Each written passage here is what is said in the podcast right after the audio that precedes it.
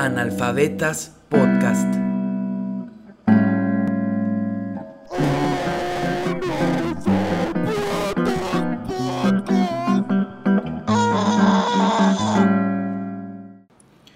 Bienvenidos a otro episodio más de Analfabetas Podcast, un episodio muy especial porque tenemos a Magno invitado. La verdad, un gustazo tener aquí a Sauce Llorón. El sauce. El Sauce Llorón. Sí, el artículo, ¿no? Importantísimo. Importantísimo. No, no es cierto, solo sauce llorón. Sauce. Sauce, llorón está No, bueno. pero igual se escuchó chido, ¿eh? Se escuchó chido el Sauce Llorón. Bastante bien. ¿Qué onda? ¿Cómo estás? ¿Cómo Bien, estás? bien. Gracias, gracias. Pinche clima, ¿no? Está bien raro. Mucha lluvia de Sí. repente. Sí, eso da miedo porque después se inunda, ¿no? Y- Sí, como que luego no sabes en qué calle se va a estar inundando y tú pasas con tu coche y es como, como con la, con la, no sé, con el miedo de que se queda ahí entre estancado, ¿no? entre Sí, sí, agua. sí. Y wow, la verdad, hoy es un día muy especial, no solamente porque tenemos a tremendo invitado, sino porque también, pues, vamos a cubrir por primera vez un evento, ¿no? Y es el evento de también de Eso. Sauce Llorón. Va, va, va. De seguro lo van a estar escuchando el jueves, pero hoy, día sábado 22 de mayo, pues eh, vas a tocar, ¿no? En Casa a Casa. En la casa, casa. Ujú. Casa a Casa. Y hablando de que vas a tocar, vamos a hablar de tu música. La, la verdad, eh, si no han escuchado Sauce Llorón, pues de lo que se pierden, porque es una música, creo que muy diferente a lo que norma- normalmente se escucha aquí. Eh, Mm. Si pudieras definir tu música, ¿cómo la harías? Definir mi música, yo lo definiría como, como música juguetona, como música lúdica, música con la que puedes como estar experimentando y, y, así, ¿no? Tal vez no un género tal cual, pero sí música con la que se puede estar jugando. Claro. Y sí, al fin y al cabo, esto de los géneros, pues termina siendo casi nada importante, ¿no? Sobre todo a la hora de hacer música. ¿Cómo haces música? Ahorita que dices, que dices que es como un juego, a la hora de hacer música, ¿así lo haces? ¿Como si fuera un juego? Más o menos, de hecho, ajá, aquí están el cassette y el disco, pero estos son los discos de Luis Piedra, que es otro proyecto que es, digamos, como un proyecto como inicial, que fue simplemente con guitarra y armónica y voz, solamente esos tres elementos. Y a diferencia de Sauce, tal vez no es como tan lúdico, es más bien, um, al principio fue como una posibilidad, como que yo tenía como esa posibilidad de, de hacer música. Entonces era como, pues vamos a aprovechar esa posibilidad de hacer música y de, eh, pues no sé, de alguna manera expresar lo que en ese momento tenía.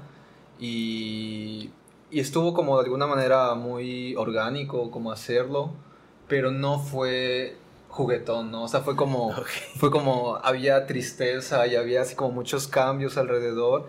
Y era entonces, pues, ya que tengo como esta posibilidad de hacer música, pues escribir y, y ver qué tengo dentro. Entonces, pues ajá, Luis Piedra digamos que nace directamente de algo conectado a algo que quería decir, ¿no? En ese momento. Y Sauce Llorón, en cambio, pues es, yo lo siento como más lúdico, como más... am, en la que puedan haber muchos más elementos musicales, instrumentos, y, y pues eso sí es como más juguetón, más de... Yo uso mucho el looper, entonces con el looper digamos que puedes grabar como una base, Claro. así, digamos dos acordes, y sobre esos dos acordes pues vas generando más capas y más capas, entonces como que es... Yo, yo sí me divago mucho en la música en ese aspecto, ¿no?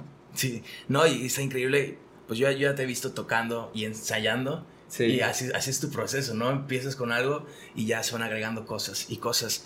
Oye, y siempre mencionas, ahorita que nos hablaste de- del disco, que en ese momento, en ese momento fue hace cuántos años?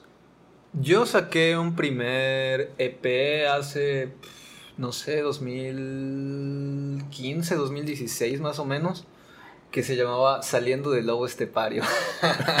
Oye, bien literario, ¿eh? Bien literario. Saliendo del Lobo Estepario, porque justamente era como ese proceso de, ay, de dejar, de, de liberar, ¿no? Y era muy duro, o sea, en ese momento pues sí, era duro. Y luego saqué este que es como una especie de redención, que es como más colorido. Y, y aquí era también parte, ¿no? De mis sentimientos, de lo que quería decir, lo que también en ese momento estaba sucediendo conmigo. Y pues los cambios pues son como súper naturales, ¿no? Entonces naturalmente em, sigo tocando estas canciones, pero no es como que me siga identificando tanto con ellas, ¿no? Sino Claro. que me gustan tocarlas, pues. Y ahorita, bueno, sacaste la versión en, en cassette, ¿no? Ah, sí. ¿Y, y esta recuperación se dio por algún motivo en específico? Mm, sí, por necesidad de dinero. no es cierto. Y también, bueno, sí, cierto. Sí, sí, no, es una Sí, realidad. Es una realidad, pero este, también por el hecho de que ya, al menos este disco ya lleva cuatro años, me parece. Y entonces, pues quería como de alguna manera festejar esos cuatro años. Y pues es un formato, pues ahora sí que muy cursi, ¿no? Porque pues ahora quien escucha cassettes. Pero, pero no sé, me gusta como que el objeto, ¿no? Como que tenerlo y, y es muy bonito como, como, no lo sé, admirarlo en, en, en este formato físico y sobre todo cassette, que les digo es como muy cursi, digamos. Entonces, me gusta. Sí, no, ah, creo que a muchas personas les, les va a gustar. Oye, y ahorita eh, me dijeron por allí que estudiaste literatura, ¿no? Literatura. Literatura. eh, siempre estas carreras tienen un nombre elegante. ¿Cuál era el nombre elegante de tu? es que, no, mamá, la mía se llama Lengua y Literatura Moderna, sí. Qué pedo, ¿no? Más fácil literatura. El mío es lengua y literatura hispanoamericana. Ok, ok. Y saliste de la, de la uni hace ya unos Tres años. tres años. Tres ¿Y, y años. qué tal? ¿Cómo, cómo te fue en tu, tu camino de estudiante de, de literatura? Wow, pues la verdad yo no quería estudiar ninguna carrera. pero, pero fui objeto de la presión de sin papel. Si no tienes un papel, no hay nada que te avale tu conocimiento. Ah, Entonces, entonces yo tenía que estudiar algo y en ese momento, pues, pues digamos que lo que quería aprender era sobre literatura, ¿no? O sea, sí era una persona lectora, pero que al mismo tiempo sabía que me faltaban elementos para, de, para conocer, ¿no? Y dije, pues voy a estudiar literatura pues para ver qué tranza y al mismo tiempo pues, pues estoy como, como permeándome de, tan, de, de ese, de ese conocimiento que yo sentía que necesitaba. Y pues estuvo bien, o sea, fue en una escuela que no está chida. ¿Cuál, es? ¿La, ¿La puedes quemar aquí? Sí, vamos a quemarla. Es la, la- que nos ve como, como billetes entrando. Un saludo a la. Y, y pues los maestros muy chidos, o sea, digamos que lo que salvó la escuela en este sentido, pues fueron que hubieron maestros muy buenos y sobre todo mi maestro de teoría literaria, Daniel Rodríguez, si nos estás viendo, saludos, impactaste mi vida. Qué padre, ¿no? Sí, Qué él nos daba pues teoría literaria, filosofía y pues estaba bien chido, o sea, había cosas muy, muy interesantes y que sí me llegué a clavar mucho. Pero al mismo tiempo era como, pasé tres años de mi vida en esa escuela y unos años más con la tesis. Entonces era como, ya no sabía muy bien si, si, si me estaba gustando como esta cuestión de um, escolarizada. Y, y yo hice mi tesis, mi objetivo de hacer la tesis era como, este, pues quiero hacer mi posgrado, ¿no? O sea, como una, este, maestría. Y ya luego como en mi tercer año era como ver, yo no sé si quiero eso en mi vida, o sea, no sé si quiero como, como estar otros años estando ahí. Y, pero pues ya me había aventado a hacer la tesis, entonces dije, pues hay que terminarla. Y, Claro. y pues ahí estamos, ¿no? No sé si me voy a hacer una maestría, pero... Oye, así pasa, ¿eh? Bueno, yo estoy en tercer año de literatura Ajá. y yo igual encantado al principio. Pero ahorita que ya estamos en, en, en el momento de hacer nuestra tesis, sí dices así como que, no gracias, ¿no? ¿Cuántos años ya llevas? Eh, tres años, ya llevo. eh, Tres años. Pero son, son cuatro. son cuatro, sí, ya en unos meses ya paso mi último año de carrera. Wow. Y qué horror, qué pinche horror la tesis. Sí. Eh, y eh, creo que es algo común en, en, por lo menos en el otro invitado, Mario, que él igual coincidimos en que las mejores cosas de la universidad son las personas, ¿no? Es- ahorita nos comentaste de tu maestro, ¿no? Eh, ¿Cómo era la, la relación con, con- con tus compañeros? O sea, ¿tú crees que eso igual eh, impactó en la carrera o X? Definitivamente. Aparte, éramos tres. éramos tres alumnos en, una, en un salón. Y pues el maestro, ¿no? Y pues, o sea, de por sí ya sabemos que literatura no es una carrera muy popular. Entonces, pues, ajá, teníamos que de alguna manera ser unidos. Solamente éramos tres personas. Y pues sí, hubo una muy buena dinámica. Tenía un compañero que, en paz descanse, este, con el que de alguna manera siempre discrepaba, ¿no? Siempre éramos como que como que uno era muy formal, digamos, y yo era así como que, ay, no importa, ¿no? Muy académico, podría decir. eh, muy académico tal vez, y, y, y, yo no lo era tanto, entonces de repente pues sí se armaban las, las la, los debates muy chidos, pero, pero siempre fue en un son súper... Eh, pues no sé si llamarlo amable, solamente nunca terminaba en peleas, ¿no? O sea, no era como que nos apasionáramos y no, tú no tienes la razón, sino que, sino que creo que los dos de alguna manera éramos como receptivos a, a que podríamos no tener la razón. Nunca cruzó la raya de lo del ataque personal. No, ¿no? nunca, nunca. No, pues eso está, está sí. bastante bien. Y, o sea, todos estos años, ¿estudiaste cuatro años igual de, de carrera? Tres años, la tres carrera años. de ahí son tres años, tres años, pero digamos dos años más de tesis. La tesis, pinche tesis. pinche tesis. Oye, pero eh, quisiera saber cómo eh, influyó todo este estudio de la literatura en tu música, porque por lo menos en, en este disco de, de, Luis Piedra, la letrística pues sí es una muy trabajada y sí es muy intensa, o sea, sí es como que, ay, este carnal sí, wow. sí lo no, está pues, sintiendo.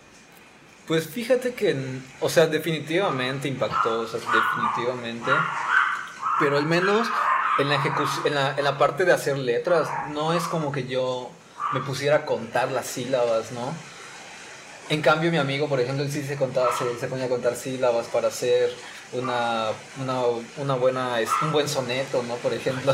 Sí, sí, sí. Entonces, no, yo, yo creo que yo me baso demasiado, me baso demasiado en, en el sonido de, la música, o sea, en, en, la armonía, en que creo que todos los, los, procesos de composición pues son muy distintos y al mismo tiempo muy similares, porque digamos que algunos empiezan con la letra y luego la música, o algunos empiezan con la música y luego la letra, o algunos empiezan al mismo tiempo. Yo soy de los que hacen los tres, ¿no? O sea, hay eh, hago acordes que digo wow este acorde lo siento tal vez como más conmovedor o no sé como más triste y empiezo a tararear alguna cosa no y con ese tarareo eh, digo empiezo a frasear ciertas letras. Y ese fraseo pues ya se empieza a convertir en una letra y en algo que, que supongo que intuitivamente y, e inconscientemente ya tenía dentro no y pues eso creo que, que sí ha influido la literatura, pero, pero tal vez más en el, en el contenido, más que en, la, en el proceso de la forma, no lo sé cómo llamarlo. Por ejemplo, creo que la de... Ay, ¿Cómo se llamó? La de, el día que, que borré las líneas políticas. Oye, esa está es una, bella. Es, es una canción que, que yo me fijé y esa sí dije, yo quiero que esa canción este, no me puse a contar sílabas, pero sí dije quiero que esa canción sea como, como una especie de corrido. Y a veces los corridos pues tienen como cierta métrica y cierto... Rimas, ¿no? Incluso. Ciertas rimas. Y, y de repente también yo creo que tú lo sabrás muy bien, encontrar rimas que no sean como, como lugares comunes o como, no sé, rimas muy fáciles es muy complicado, ¿no? Verbos en infinitivo, ¿no? Cantar, comer. No. Exacto, ¿no? Saltar. O acción, así como, este, no lo sé, provocación, este, suposición y las cosas que terminan en sion, ¿no? Entonces, como tratar de no caer en esas cosas, pues yo sí dije, no, tengo que encontrar otros este, calificativos o otros, ya sabes. Ahí sí, ahí te pusiste bien, bien, bien loco, ¿eh? Con la letra. De hecho, sí, ahorita que la mencionas, sí está muy...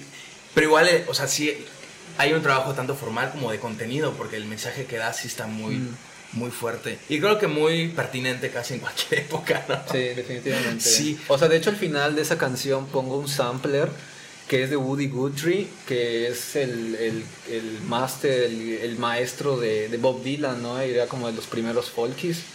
Y, y, una de sus canciones más famosas, la de My Land, My Land is Your Land, sí. Your Land is My Land. Y, y, ajá, entonces como que puse ese sampler, porque pues justo, ¿no? O sea, es como anacrónico. En aquel entonces eran 40, 50. Ahorita estamos, se hizo 2016, estamos 2021 y sigue. Y sigue, y quién para cuándo, ¿no? Ahí, sí, güey. Uh. Qué triste, ¿no? sí, qué triste. Y igual esta álbum se me hace muy diferente, por ejemplo, igual la, la primera canción, que sin título, sí. es, es, su título, es una cosa bien, te digo, ¿no? Cuando yo lo escuché dije, wow, esto se saca mucho al free jazz, ¿no? Porque, bueno, pone samplers. ¿Tú crees? Pero igual el ritmo de la batería es así como que muy. no sé, te, te pega mucho. Te juro que cuando yo lo escuché, sí me dio ganas de cerrar los ojos y con la lluvia, ¿no? Pegado a la ventana. Sí, como que nada más ahí quedarte pensando en miles de cosas porque justamente como no tiene letra o sí la tiene por, por los samplers, los samplers, sí te sucede una cosa bien bien interior, muy densa. ¿Cómo, ¿Cómo fue el proceso creativo de esta canción? Wow, es que esa canción sí. Yo no sé si jazz, pero sí sí traté que fuera como algo muy estridente como un inicio así como ah, como solamente está rasgando la guitarra y la batería era como también solamente estarla como como forzando tal vez. Y, y, dar también este mensaje de bueno este de una película el sampler es de una película en la que te estaba diciendo los caifanes. Que, y me gusta lo que dice no este mensaje de bueno qué es el amor no y al final dice eh, que era lo que decía algo de que México en una laguna y mi corazón echándose clavados, ¿no? O sea, como México es una laguna y mi corazón así como valiendo madres. Entonces, no sé, me gusta, me gusta como que sea muy estridente y que empiece así como así de estridente y con un mensaje también que, que, tiene como este contraste de, bueno, hay una estridencia muy fuerte y al mismo tiempo algo que te quiere decir de qué es el amor. El mensaje, y sobre todo es como, como es un sampler, tiene esta característica de grabación antigua, ¿no? Y si, se, se da creo con muchas contradicciones mucho tipo conceptual, como igual a sonidos, y eso de que sea una delicia de canción. Y para empezar, el disco está así como que muy potente. Y aparte, la, la, segunda canción es como ya más, sí, es, suave. Sí, sí, sí, Igual, por ejemplo, creo que cada, canción, como que sí tiene. Eh, muchas cosas diferentes. A mí la que, la que me gustó mucho fue Tortuga. ¿Sí? Sí, no sé, me, parece súper bonita, tranquilizante, sobre todo para los, los, días ajetreados. Y estas canciones las llegas a tocar mucho en tus conciertos en vivo. Sí, sí, ya casi, bueno, ya llevo un rato que no las toco, o de repente cuando me invitan a algunas cosas de, para tocar, pues sí las llego a seleccionar, pero también estoy trabajando en otras cosas ahorita, otras grabaciones. Ya, ya, ya. Eh, ¿Nos puedes platicar un poquito de, de qué cosas estás trabajando? Pues justo Tortuga es una de las canciones que tiene pues mucha influencia brasileña, babosa, el samba, ¿no? La samba. Y, y a partir de ese disco, o antes tal vez, eh, empiezo a escuchar mucha música brasileña, mucha, mucha música, y de manera de que no, o sea, evidentemente me iba a tener que influenciar, ¿no? O sea, me iba a tener que agarrar algo de ahí. Y ahorita pues estoy como mucho con esa influencia de bossa nova. Y, y pues este disco es un poco como eso, ¿no? O sea, como, como sacar esa saudade.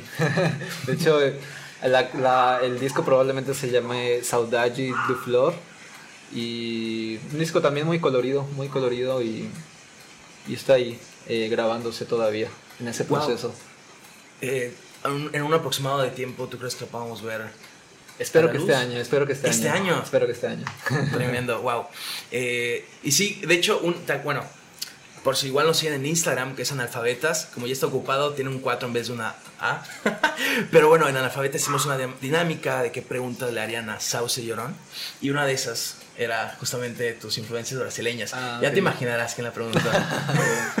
Nuestro amigo común, Ana Lucía, un saludote. Yeah. Eh, y sí, ella me preguntó, bueno, te pregunto a ti, por medio de analfabetas, ¿Cómo, cómo empezaste justamente a, a, acercarte a la música? Y ahorita ya nos comentaste que eh, cuando escribiste eh, cuando escribiste esa canción Tortuga, cómo fue tu acercamiento, pero cómo fue ese momento en, en, que abriste tu primera canción de voz y dijiste necesito tocar así. Uh, sí, sí, sí, lo recuerdo, ¿eh? o sea, sí, sí lo recuerdo a ver, a porque tengo un amigo que, que él es como una especie de nerd de la música, pero es un nerd de música como más um, popular, le gusta mucho el son, como, como este, no sé, música de vaquería. Y también le gusta mucha música brasileña, ¿no? O sea, la samba. Entonces él por primera vez me, me, me mostró a Joao Gilberto. No me acuerdo cuál. No me acuerdo exactamente cuál de Joao Gilberto, pero cuando lo escuché fue como, wow, o está muy bonito. No tengo idea de qué acordes usen, pero no suenan como los acordes comunes, ¿no? Y sonaba muy hermoso, entonces ese fue como el primer acercamiento.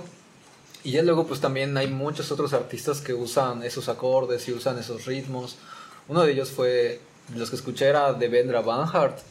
Y de Devendra Banhart a pues también es como él, él es como un gran, este, un gran músico, pero también es una persona que le gusta mucho la música brasileña, en sus canciones está, ¿no? Y, y como que gracias a, a Devendra y también, por ejemplo, a Café Tacuba y otros artistas me fui como acercando mucho más a la música brasileña. Y pues eso creo que fue como todo un proceso. Yo, Gilberto, para mí, pues es como el más, el más de en, cuanto a guitarra. De hecho, hay una canción que se llama Osapo, ¿la conoces? Osapo. No, ese es Opato. Opato. la de Osapo, la de Osapo son, como, son como puros ruiditos, así como curucutu, curucutu, curu. Y Tienes un cover de esa canción. Tengo un cover de esa canción, pero fue una canción que yo escuché y dije, eh, o sea, me encantó, me fascinó tanto el arreglo de guitarra como de las flautas, como de los... Todo era tan sutil. Y si escuchas la música de Joe Gilberto es así, ¿no? es como... Cuando, cuando la gente describe la música de Joe Gilberto, te dice que, que es, es una guitarra simple, que él, este, le hacía como pequeños arreglos a, a, las guitarras, pero no era como que tan complejo. se, se, se refieren mucho a él como como simpleza, ¿no? Sencillez. Y, a mí me gusta, o sea, me gusta de repente escuchar sus canciones y escuchar como sutil, sutilmente un tecladito, sutilmente unas flautas que aparecen. Entonces como que yo aprendí mucho de, de eso, o sea, creo que, por ejemplo, pues uno sí, si quiere, ¿no? Aprende a escuchar la música, escuchar la música de una manera en la que aprecia todos, eh, todos los elementos que están en la, en la, canción, aún sean muy sutiles.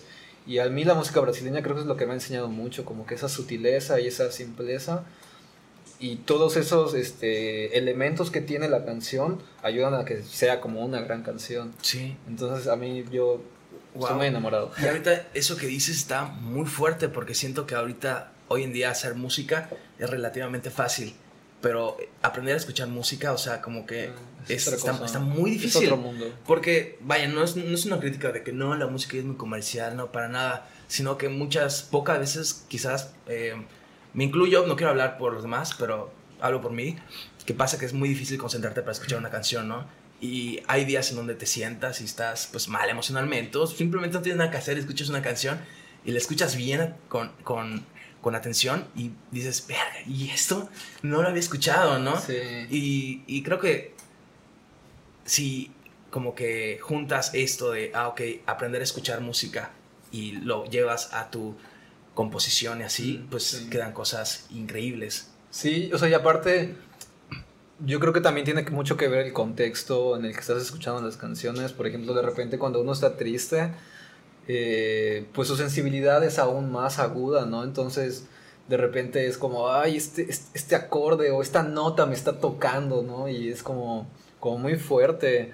Y de repente uno escucha como la música en un plano pues más sensual, en el sentido de que pues es más como por placer. Y es este... Y pues nada más estás feliz escuchando música, ¿no? Pero pero yo creo que sí depende tal vez mucho del contexto, si estás como más triste, le pones atención a la letra o, o a una melodía en especial. Exacto, a veces eso pasa, ¿no? E igual, no sé, abres un piano digital y pones un acorde de Do, ¿no? Y uno dice, no, pues, ay, es un acorde, ¿no? ¿Qué más? Pero a veces pueden suceder muchas cosas en ese acorde, ¿no? Y, y lo mismo con una nota, un Do así bien tocado, no sé, pues bueno, yo toco sax y a veces nada más me puedo quedar en ese do y puede ir la música de fondo y se siente hermoso, ¿no? Y muchas veces no le prestamos atención a la nota, que eso es así como que esencial. Sí, a esas como sutilezas, ¿no? no sé, a, mí me gusta mucho eso, como ese tema de, de la simpleza o la sencillez de la música, porque pues muchos músicos hacen música a partir de cosas muy simples, o sea, pues Kamasi Washington. Uy. Kamasi Washington es un, un, grande, un pesado de la música. Sí. Y hay una, esta canción Truth tiene dos acordes. O sea, la canción está en dos acordes. Y sobre la canción, más capas y más capas y más capas que hacen que tú sientas matices en la canción, tú sientas diferentes cosas. Y de repente desaparece eh, no lo sé, desaparece um, el piano y empieza a sonar más el saxofón y ahí te causa otra sensación. Entonces, a partir de dos acordes, creas infinidad de sensaciones. De hecho, por eso cuando escucho muchas veces tu música me recuerda un poco al jazz, o no me recuerda un poco, me recuerda al jazz, porque tiene este aspecto juguetón y el jazz nació de esto de jugar, como que hacer música con el tiempo libre, ¿no? Como expresión puramente personal, ¿no? Y es eso, ¿no? Este uno está improvisando con la trompeta y viene un guitarrista e improvisa con su guitarra. y es como que esto jugar, ¿no? ¿Hacia dónde vamos con esto? hacia, hacia ningún lado, ¿no? Pero ese es el, el, punto, como que una expresión continua, ya sea simple o, o complicada. Pero pues sí, está, está muy, muy padre el, el, el tema de la simpleza de, de sí, las canciones. Sí, a mí me gusta, a mí me gusta. Pero tú cuando compones tu música... Eh, um, como que ya tienes un concepto hacia dónde dirigir tanto la letra como la, los acordes, la melodía o, o, al momento ahí vas a ir. No siempre. De hecho, digamos que yo he sabido o he aprendido a, a abrazar la simpleza porque yo sé que no soy un guitarrista o un músico avesado, o sea, no, no sé sobre teoría eh, musical ni mucho menos. Entonces, pues yo sí me baso mucho de la intuición, el, o sea, el oído, el oído, así. Pues sí, justo, ¿no? Como estar prestando atención a, a, las canciones. Entonces, no es como que yo tome en cuenta ciertos elementos, pero últimamente sí he estado tratando de que de guiar de guiarlo más, o sea, que no que no sea como que la música obviamente pues es mi guía, pero al mismo tiempo también me gustaría como tomar el mando, ¿no? Y decir, bueno, esta canción me gustaría que tenga a lo mejor tantos acordes, o esta canción me gustaría que tuviera un cambio en este punto. Cuando antes no era así, antes era como, como realmente yo tocaba y hacía un cambio de acorde, me gustaba y, lo dejaba. Pero no es como que yo guiara totalmente la, la, la canción. Entonces ahorita estoy tratando de que, de, de sí, como tener más, este, más más consciente esta parte de composición y de repente, no sé, medio esforzarme y apuntarla y así como que agarrar el solfeo y medio hacerlo, pero, pero no es como que yo mmm, lo tomen tan en cuenta, ¿no? No es como que sea algo, un punto que yo diga, ok, yo quiero llegar a este punto, sino que de repente es como, bueno, tengo este acorde y a lo mejor de este acorde pues seguro hay un chingo de posibilidades y dentro de estas posibilidades me gustaría que fuera a lo mejor esta, ¿no? Y de ahí, pues, a lo, y pues de ahí quién sabe dónde se pueda ir, pero, pero creo que, ajá, me gusta como la posibilidad de que haya muchas posibilidades, ¿no?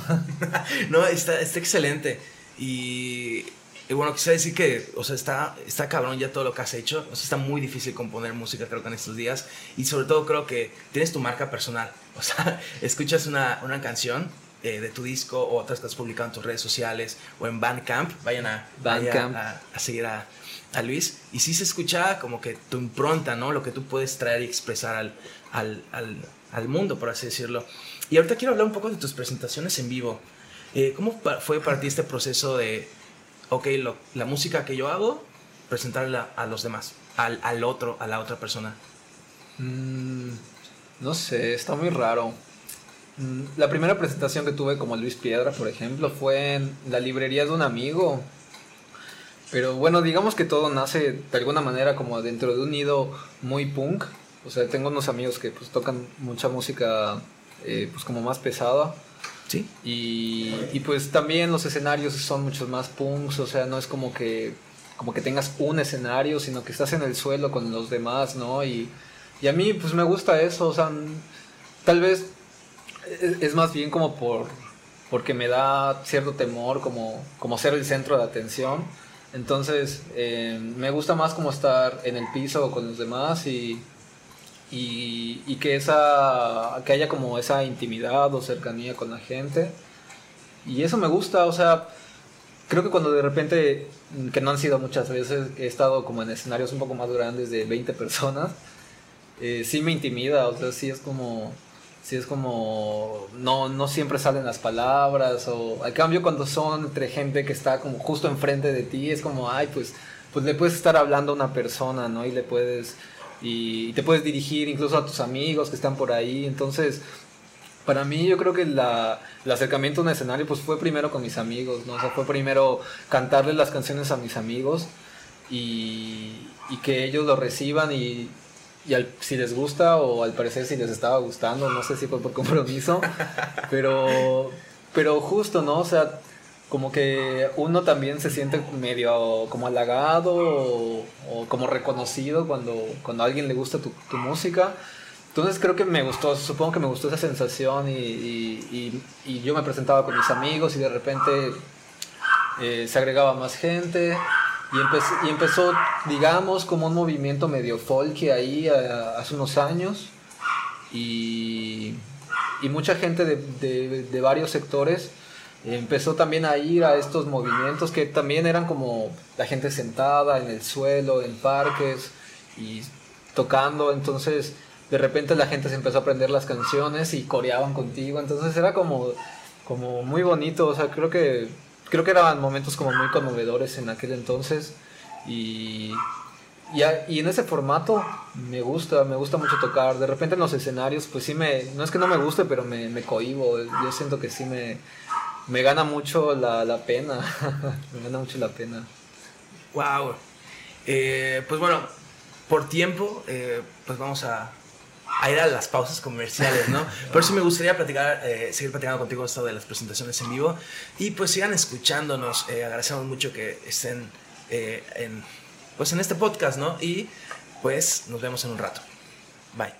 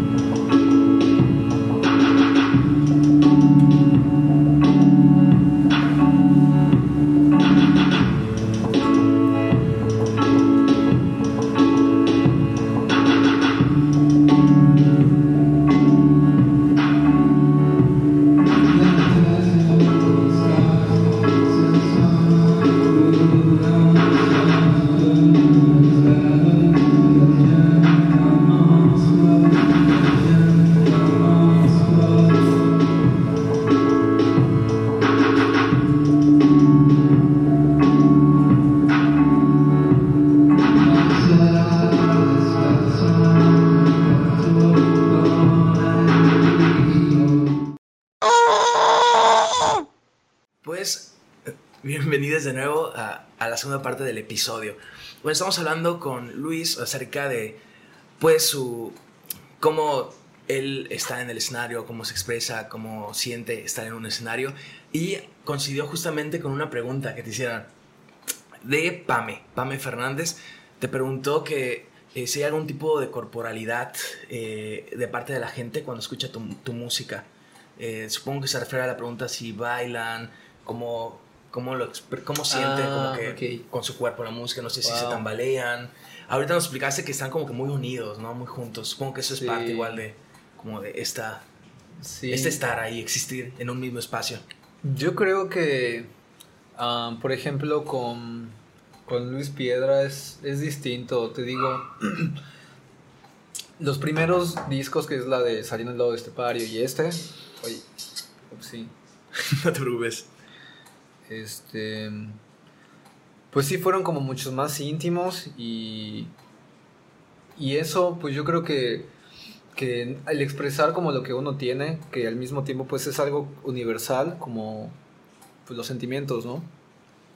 Pues no sé, tal vez le daban a la gente como una calidez al momento de que todos estábamos juntos y pues obviamente no era música, ahora sí que tal vez como como específicamente para bailar, digo, no es que no se pueda hacer, pero, pero en ese entonces pues era como, como yo y mi guitarra y lo que quiero decir, ¿no? Y lo que quiero decir, eh, muchas personas que estaban ahí tal vez también querían decirlo, pero no, no sabían cómo, entonces, entonces lo, no sé, lo expresaban así coreando y, estando ahí, tal vez moviendo la, la cabeza. Con Sauce Llorón sí me ha pasado que, hay gente de que de repente baila, sobre todo um, una vez toqué en un bazar y en ese bazar habían pues gente extranjera y ellos se pusieron a bailar. Normalmente no, no, me ha tocado que baile la gente local, lo que sí hacen es como mover su cabeza, como siempre. Pero, pero esa, aquella vez sí la gente bailó. Y ojalá que también hoy bailen. ¿Y cómo te sentiste? ¿Se sintió...? Sí, se siente chido, se siente muy bien porque, porque definitivamente cuando la gente baila es una expresión de que disfruta, ¿no? Entonces, entonces me gusta que la gente disfrute lo que hago. Y bueno, quisiera continuar con estas preguntas que te hicieron. Eh, Sam Góngora, un saludo al Sam, eh, te pregunto, y eso ya va un poco, creo que, con los otros artistas con los que te relacionas, pero ¿cuál es tu rola favorita del Kenji West? Primero que nada, no sé si te gusta. Este, no sé. Sí, sí, me gusta Kanye West, pero la verdad casi no lo escucho, Sam. La, la que más me gusta, la de Flashing Lights. Uy, ok, ok. Sí, del disco de, donde sale Stronger y creo que, sí, creo que sí, Creo que esa es la que más he escuchado. Y, y, lo he escuchado más bien por por Bad Bad Not Good y por este y por Brockhampton. Ya no no específicamente nada más por Ajá, por, el canal Kenji. bueno, eh, otra vez nuestra amiga en común muy superficial, muy alias Ana. Muy superficial. Te pregunta, ¿qué opinas del Kurt Cobain? Sí me dijo ayer que, que me lo iba a preguntar. pues aquí está. ¿Qué, ¿Qué opino de Kurt Cobain? Sí. Pues me gustaba mucho Nirvana cuando estaba en mi adolescencia. Me gustaba muchísimo. Mucho, mucho. Mucho, mucho. Y pues, ¿qué opino? Pues no sé. Creo que era una persona mmm, que tal vez en aquel momento no dimensionaba que lo famoso que podría ser y, y, lo que iba a devenir con esa fama. Y yo creo que es algo que lo abrumó demasiado. Pero pues bueno, yo también viendo, como soy muy fanático, viendo algunos documentales y todo esto, pues realmente Kurt Cobain parecía una persona muy sensible, o sea... Eh, vi un, vi un, un, un, documental, si es que se le puede llamar así, eh, donde recrean como ciertos tapes en los que él como que grababa con su videocasetera y, y se grababa con como algunos demos y, y, esas partes las recrean de manera como una animación. Entonces esa parte está bien chida. Y hay algunas eh, cosas que él dice con respecto a, no sé, las que se arrepiente porque él pues vivía en un entorno muy violento, como tanto de padres y madres como, como escolar. Entonces, de repente, pues lo que él sí este, eh, le repelía o no le gustaba para nada era pues, la, la, homofobia y en sus canciones también lo, lo dice mucho. Eh, se burlaba también mucho de, de, las personas que eran homofóbicas. Del machismo incluso, ¿no? Del machismo, sí. o sea, como que, quién sabe cómo, de alguna manera como que pudo hacer como conciencia de esas cosas, que digo, tal, o sea, creo que nadie se salva de alguna manera, pues también del, del, machismo y estas cosas, pero que de alguna manera, pues yo sentí que él sí era como sensible a algunas, ¿no? Entonces, lo que opino de Kurt Cobain es que es una persona sensible. Sensible, tremendo. y eh, la última pregunta de, de, de esta dinámica, eh, bueno, es del usuario, de la usuaria Perrito Head, es Karen, y te pregunta que igual a mí me interesa saber mucho sobre tus influencias y músicas, músicos favoritos. Okay. ¿Cuáles son? Ya nos mencionaste que en el Bosa a Joao. Joao Gilberto. Top. Top, top, top. Este, top, top, top, top. Eh, pues muchos. Daniel Johnston. Eh, Café Tacuba me gusta mucho. K-Fans me gusta mucho. Eh, me gusta muchísimo la música mexicana, me gustan los corridos, eh, Lila Downs, las interpretaciones que tiene Lila Downs. Um, Kings of Convenience, The Microphones. The Microphones es una banda, o es un chico que se llama Phil El Elverum. Y él también es súper do it yourself, súper punk, en el sentido de que hace sus grabaciones. Y al parecer como que nunca le ha interesado tanto la fama. Y a pesar del tiempo sigue teniendo como una esencia muy fuerte que, que es como él y su guitarra y de repente hace un poco de noise. Y pues es bien chido el, de Microphones, Phil Elverum. Y tiene, tiene otro proyecto que se llama ya se me fue el nombre, pero también está bien chido. Chequen a The Microphones. ¿Y qué otros? No sé, son muchos. O sea, o sea me gusta. Tienes muchos y de, eh, de, diferentes partes, ¿no? Sí, sí, o sea, me, me, gusta mucho la música en general. Me gusta la música también que se baila, las cumbias. O sea, pues creo que me he permeado de muchas cosas, ¿no? Es como que como que a veces tal vez no sepa tanto de autores o algo así, pero me gustan las canciones. Esta, hay una canción que me gusta mucho que cuando la escuché, la escuché en, en si, si todos los que nos ven son yucatecos, eh, pues en la Gruta de la Luz, este, había una canción que tocaba el ancianito, que era del cable. Entonces cuando ya escuché me encantó, me encantó mucho esa canción. Y, y, yo pensé que su letra era esa. Pero no, la letra, la letra, de, la letra de la canción, o sea, digo, la canción era instrumental, lo único que era tan tan tan tan tan tan tan tan tan tan tan tan pam pam pam y a mí me encantaba. Entonces yo busqué la canción y cuando la encontré fue como, wow, no tiene la letra, la letra es de, de La Cruz de la Luz, ¿no? y así como que, pues, no sé, me gusta de todo, Roberto Carlos, cosas que ha, que ha escuchado mi mamá cuando, estaba, cuando yo estaba chico no sé, mucha música. Creo que es igual como que habla mucho de tu sensibilidad para la música, ¿no? Porque no, pues te gusta el sonido, ¿no? Te gusta escuchar de todo, por eso. Y creo que está muy padre y sí se, pues tu música sí es muy, muy, muy, muy diferente, ¿eh? O sea, creo que sí puede, dar, puede dar muchas sorpresas. Oye, y ahorita hablabas mucho de, eh, de la escena, ¿no? Ya llevas como cinco años más o menos en, en, la, escena musical, más, más. más de cinco años. Eh, ¿Cómo la ves actualmente? ¿Cómo crees que afectó ahorita lo de la pandemia con la escena musical? Wow, pues se afectó, al menos en el grado de presentaciones, afectó muchísimo. Ya de por sí aquí en Yucatán no existe como, como foros tal cual para, para, para músicos. Y encontrar esos foros pues es muy complicado. Y de repente que en el centro, que es donde se concentra las tocadas, este, pues están los vecinos, ¿no? Los vecinos que no les gusta el ruido. El ruido, ¿no? no les gusta la música. Entonces, también ese ha sido un, detalle. Pero, digo, creo que el nivel compositivo, la cuarentena también ha ayudado un poco, ¿no? Como a guardarnos y, y concentrarnos en lo que, al menos personalmente, en lo que yo había dejado como abandonado.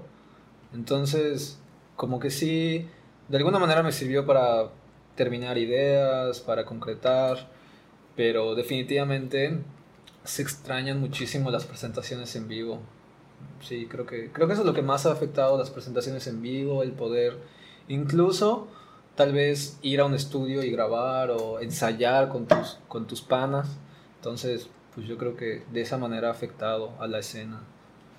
Y, y ahorita, bueno, tienes el proyecto de Sauce Llorón, eh, Luis Piedra. Y igual tienes a los, los detectives, ¿no? Que bueno, es una banda de eh, música surf. Sí, tenemos el surf como, como ahora sí que el cimiento. Y sobre ese cimiento se construyen pues muchas otras cosas que no necesariamente son surf. Pero la banda ya lleva mucho tiempo. Yo me integré tiempo después. Luego se desintegró, luego ellos continuaron, luego se volvió a desintegrar y, y justo, ¿no? Durante la cuarentena fue como ese momento en donde el bajista me seguía diciendo, ah, pues este, pues estaría chido hacer música y no sé qué. Entonces, la cuarentena fue como también ese detonante de reunirnos a través de videollamadas y reconectarnos, reconectarnos con, con nosotros como, como individuos y también con la música que hacíamos. Entonces, mm, ajá, esta, en esta cuarentena fue que surgió otra vez Los Detectives Y, y está muy loco porque creo que, ajá, por videollamada, este año que hicimos, yo siento que, que en este año hicimos muchas más cosas que en todos los años que estuvimos juntos, te lo juro. En serio, wow. Ya, ya, ya tienen unas cuantas rolas, como seis, ¿era más? Ya tenemos ocho canciones, pero solo hemos presentado cuatro. Las, las siguientes cuatro las vamos a presentar en el Olimpo. em, y pues, pues tenemos como todo un concepto, ¿no? Tenemos em, el misterio de los Wise que, que agarra como todo este misticismo maya. Y como que a raíz de ese concepto empezamos también a construir las canciones y de repente era un proceso interesante porque, porque a veces avanzaba, digamos, como que la parte textual, la parte de la historia y, y queriéndole dar sentido a la canción, pues era como, bueno, entonces, ¿cómo hacemos que, que esta parte case con, con esta canción, ¿no? Sí. Y al mismo tiempo de repente surgía una canción y era, bueno, ahora este sonido tiene como este feeling. ¿Cómo hacemos que este feeling y este sonido case con la historia? Entonces era como, como un feedback muy, muy interesante. Sí, es que está muy padre porque es música pues narrativa, ¿no? O sea, hay, hay un hilo conductor que es la historia y creo que está, está muy... Bueno, vaya, no es novedoso, o sea, creo que hay ba- bandas que lo han hecho, pero sí está muy difícil y creo que no muchas bandas lo, lo hacen, ¿no? Porque mayormente pues sacan singles y así rolas en individual Sí, y que sí, sí. como que logren contar varias en una sola historia, sí está así Sí. muy padre. Entonces, el en el Olimpo, ¿sabes eh, de otras presentaciones? Vi que recientemente se, eh, se presentaron en un evento canábica, ¿no? Sí, sí, sí, sí. Ese surgió accidentalmente, como que durante la semana se, se concretó la tocada y, y fue muy accidentado, estuvo bien, porque fue, digamos, un primer acercamiento a la gente después de años sin tocar. Entonces, no, no nos fue de maravilla, porque hubo errores, pero, pero está bien porque pues ya decimos, bueno, esto fue lo que, lo que salió mal y esto hay que mejorar y todo eso. Entonces, como un primer acercamiento informal, estuvo bien. Sí, de todas mane- maneras, esperamos que podamos poner los links porque ya grabaron videos, ¿no? Entonces Sí. están, están en Facebook, los links en la descripción del, del, del video para que se escuchen las rolas increíbles. Igual, pues vamos a poner los links de- del Bandcamp, eh, pues tu cuenta de Instagram, que ahí igual, igual subes, subes bastantes cosas. ¿Y cómo, ves el, el futuro como, como Sauce Llorón? Eh, um, ¿Vas a seguir produciendo más música? Definitivamente ahorita que se abrieron los espacios, pues te vas a presentar aún más, ¿no? Sí. Wow, pues es que yo sí extrañaba tocar como Sauce, ¿no? O sea, te digo, Sauce es mucho más lúdico. Eh, entonces, no sé, también eh, al estar experimentando con estos sonidos más eh, brasileños, pues también he querido como medio implementar en Sauce. Y pues eso, creo que, mm, definitivamente no voy a dejar de hacer música, al menos eso espero, lo que me permita mi cuerpo. En- y, y pues no sé, creo que, que, que no, no, no categorizo o etiqueto a, a Sauce como, como un género, sino como, pues, como un juego, ¿no? Como algo que podría estar como en constante cambio. Entonces, mm, pues ajá, ya verás la presentación de hoy, a ver qué tal. Sí, y eh, pues vamos a poner pedacitos de la presentación de hoy. No sé si por este espacio, no sé qué. Bueno, en este momento solo van a estar, pues para que vean un poquito de lo que pueden ver en las presentaciones de Sauce y Llorón.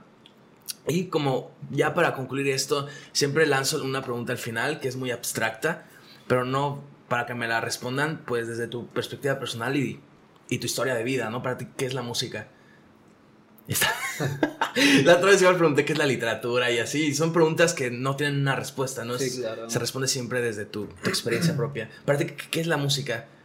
Para mí, ¿qué es la música? Mm, pues la música, pues yo creo que, o sea, sin querer sonar pretencioso, yo creo que la música Tú es, date. es, es todo, ¿no? O sea, Es todo, ok, ok. hay un este un un pequeño cortometraje que se llama Folly En- dice la todo es ritmo y a partir de digamos como esta premisa en la que todo es ritmo todo lo que tenga un ritmo tiene un sonido tiene tiene pues sí, como, como esa posibilidad de ser música, ¿no? Entonces este cortometraje era acerca de unos eh, africanos que están trabajando, o sea, solo están trabajando, ¿no? Y, y la persona que te está hablando en, este cortometraje te dice, cada paso que das es ritmo, cada cosa que haces es ritmo. Y en, y, en ese documental, pues ellos los graban trabajando, o sea, como que están... Entonces, eh, no lo sé, están como que con otra cosa, haciendo como otras cosas, y eso produce sonidos, ¿no? Entonces, lo que hizo el editor de este cortometraje fue que, que, que todos esos sonidos de, de los, del trabajo que hacen casara de tal manera que hicieran una canción, ¿no? Entonces, como que todos los sonidos hacían como, como una misma canción de, de diferentes trabajos. Y yo a mí yo me quedé como súper impresionado, así como, porque aparte hay una hay una hay un fragmento del, del cortometraje en donde yo eso lo, lo, lo, me lo admiré demasiado, que era este hacían como un, una base de ritmo y y, y, un, este, y una persona pues, africana en su, en su lengua decía algo, pero decía algo como, como tú y yo estamos hablando ahorita. Y, pero, lo, lo, pero tal vez su, su, su fonética, no, no, sé cómo decirlo, su manera de hablar es tan rítmica y como tan cantada que cualquier cosa que decían parecía que estaba cantando, ¿no? Entonces, no sé, él decía como, como por ejemplo, este, ve por un poco de arroz. Y ese, y ese como ve por un, pequeño, por un poco de arroz, lo ponían, lo ponían una y otra vez y parecía que era una canción. Entonces era como que, wow, me parece increíble que solamente diciendo como pequeñas frasecitas pues se crea una canción. Y, y, por ejemplo, yo creo que es lo que de repente pasa con los raperos, ¿no? De que, de que ellos no cantan, ellos están hablando, están rapeando, están diciendo cosas sobre una, sobre una melodía, sobre una armonía y así. Y, y pensando también un poco en esto, pues yo creo que todo es ritmo, ¿no? Todo es música. Podemos sacar música incluso pues del silencio, ¿no? Claro. Sí, y no, concuerdo contigo. De hecho, creo que un chingo de personas estarían de acuerdo contigo. No sé, hay desde filósofos, poetas que todo lo ven como si fuera un ritmo. De hecho, no sé, hasta. Bueno, no soy alguien religioso, pero hasta las personas religiosas, pues Dios creó el mundo con una palabra, ¿no? Sí, y es una palabra y es un ritmo, es un rap, ¿no? No, huevo. Dios creó el mundo rapeando. Sí, no, pues también está este sonido que es el om, ¿no? El om, om que es. Sí. Entonces también es como muy, muy o sea, pues sí, justo, ¿no? Es muy poderoso la, la música. Sí, lo que me contaste del documental no lo he visto, pero te voy a, pedir, te voy a pedir el link. Te lo voy a pasar eh, y lo vamos a poner aquí. Ah. ¿Cómo no? no, pero me recordó mucho las narraciones que hacen de, del jazz, ¿no? De cómo nació el blues y todos estos ritmos que nació justamente de las canciones de esclavo. O sea, pues toda la música actual pop, eh, pues la debemos a la gente eh, afro, afro, afro, afro, afroamericana que pues de ahí nació ¿no? el blues, de, después el blues evolucionó al rock and roll, el rock and roll al pop, y así, pero pues sí, así de su trabajo, de su día a día, sí, sí, hacían cosas gran ejemplo. increíbles.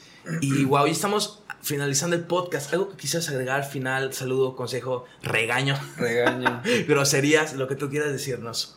Mm, no, creo que no, nada. nada. Eh, ¿Tienes algún eh, evento próximo ya programado en el que te podamos... Ay, la verdad, la verdad no, no recuerdo la fecha de, lo, de los detectives pero es en junio, los primeros días, 12 de junio, 13 de junio, y en el Olimpo. Solo esa fecha tenemos por ahora. Ok, entonces vamos a estar pendientes. En, en junio y aún así pues vamos a dejar aquí tus redes sociales porque ahí pues avisas, ¿no? De, hey, tocadita, ¿no? Tocadita. Pues bueno, muchísimas gracias, eh, Luis. Te agradezco un chingo por, por, venir acá. Está padrísimo que vengas a... Pues igual es, es un proyecto que está empezando que nos apoyes con tu presencia y con tus ideas tan valiosas. Así bueno, que gracias muchas a gracias. analfabetos, analfabetas. bueno, adiós. Gracias.